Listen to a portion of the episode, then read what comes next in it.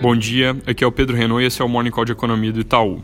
Depois de alguns dias aqui no Brasil com o mercado fechado por causa do carnaval, o meio-dia útil de ontem trouxe um ajuste forte nos mercados locais, reflexo do que já tinha ocorrido no exterior no início da semana dando um pouco de contexto, o que aconteceu ao longo do fim de semana e do carnaval foi que novos casos de coronavírus aceleraram bastante no mundo, com o foco da preocupação se concentrando sobre a Coreia do Sul na Ásia, que agora tem cerca de 1.600 casos confirmados, e a Itália na Europa, com mais ou menos 400 infectados, concentrados no norte do país.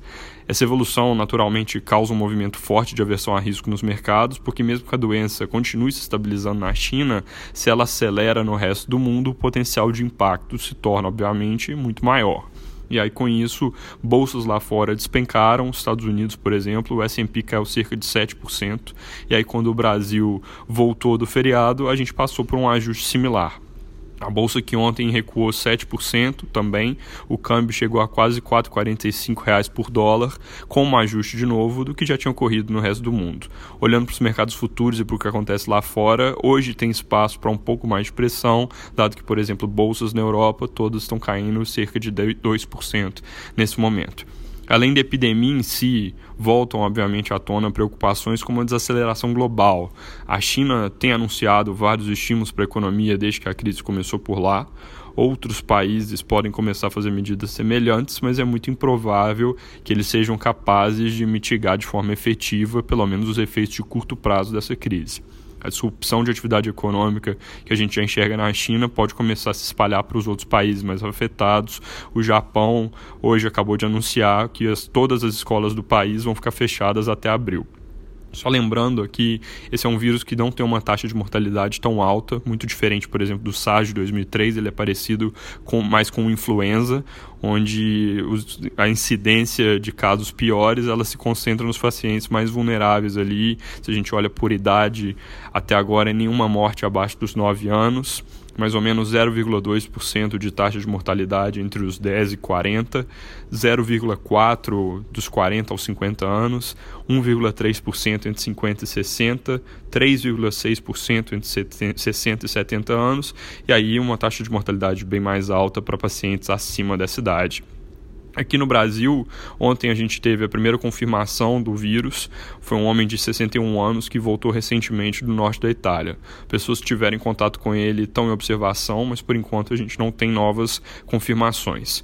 Alguns jornais dessa manhã estão associando esse primeiro caso à queda da bolsa de ontem, aos movimentos que a gente enxergou nos mercados. Na verdade, como eu comentei aqui, essa queda ia ocorrer de qualquer forma, dado o movimento que a gente já teve lá fora. Óbvio que ter o vírus, vírus em solo local aumenta a incerteza, mas com só um caso confirmado, na verdade, ainda tem espaço para mais pressão aqui, caso a gente tenha uma evolução negativa do quadro da doença no país. Por enquanto, o impacto econômico aqui vinha por meio de importações de suprimentos da China, que devem ser interrompidas por um tempo, exportações mais fracas para lá e alguma versão a risco. Se o vírus acelera aqui, aí existe a possibilidade de disrupção das atividades locais locais mesmo. Tem vários jornais essa manhã que colocam também que as projeções de crescimento do PIB nesse ano devem ser revisadas para baixo com esse choque. Isso é algo que ainda é cedo para avaliar quanto vai afetar a economia, mas realmente o viés no momento é para baixo.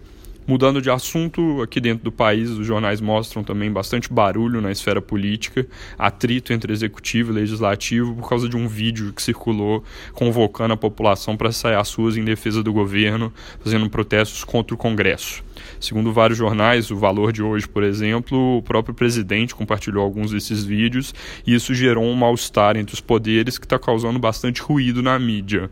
Isso é algo que certamente não ajuda nesse momento porque cria risco de atraso ou não realização de reformas. O Estadão de hoje cita inclusive a possibilidade de pautas bombas como retaliação por parte do Congresso. Então, uma fonte de pressão doméstica ruim em um momento em que o ambiente lá fora está e deve continuar por algum tempo bem azedo.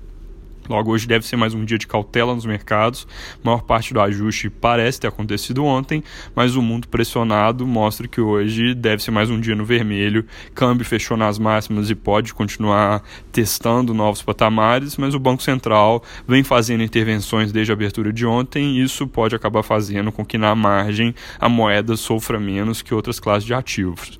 Mercado de juros pressionados nas partes mais longas em função do risco, mas trazendo de volta alguma discussão na parte mais curta de novos cortes de juros por parte do Banco Central no decorrer desse ano, em função de um possível choque sobre a atividade econômica.